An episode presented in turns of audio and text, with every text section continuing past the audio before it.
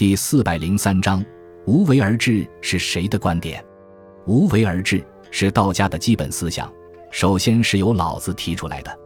老子认为天地万物都是由道化生的，而且天地万物的运动变化也都遵循着道的规律，而道所遵循的又是自然的规律，也就是道法自然。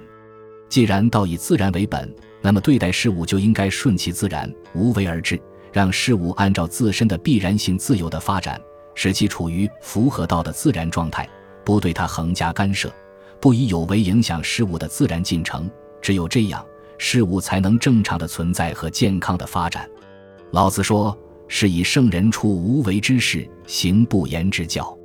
上德无为而无以为，下德有为而有以为。为学日益，为道日损，损之又损，以至于无为。”无为而无不为，这些讲的都是无为而治的好处。